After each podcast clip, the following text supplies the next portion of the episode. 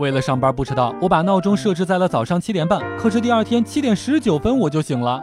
哦，于是呀，我又把闹钟设置在了七点。可是第二天我六点五十八就醒了。哦，于是我就发现了，其实我的人生当中并不需要闹钟。于是我就关了闹钟。你猜我第二天几点钟醒的？六点，并不是，是上午十一点。笑不笑由你。儿子听到妈妈大喊起床上学了，便急忙穿好了衣服，背上书包就往外走。不一会儿又回来了，妈妈也是询问呀：“大半夜的不睡觉干什么去呀？”儿子也是回答说：“老妈，咱说梦话能不能换个词儿？”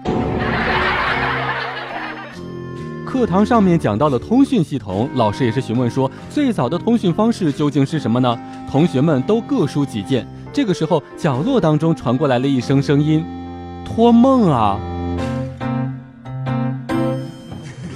笑不笑由你。半夜时分，黛玉嫂猛地从梦中惊醒，把我也给弄醒了。我急忙问她怎么了，黛玉嫂也是说呀，我刚刚做了一个噩梦。我抚摸着黛玉嫂的背，正想着该怎么样安慰她呢，黛玉嫂一把就推开了我，倒头钻进被子里，嘟囔道：“我得赶紧把这个梦做下去，好刺激，跟看电影一样。”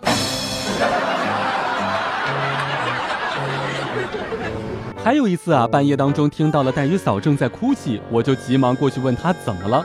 黛玉嫂也是说梦见自己又结婚了，我就特别的好奇，哎，那不是挺好的吗？你不是早就想再找一个了吗？哭什么呀？这事儿应该高兴啊。黛玉嫂却回答我说，洞房的时候一揭盖头，我看见的还是你。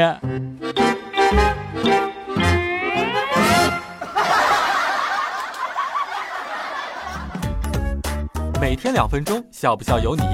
你要是不笑我就不跟你玩了。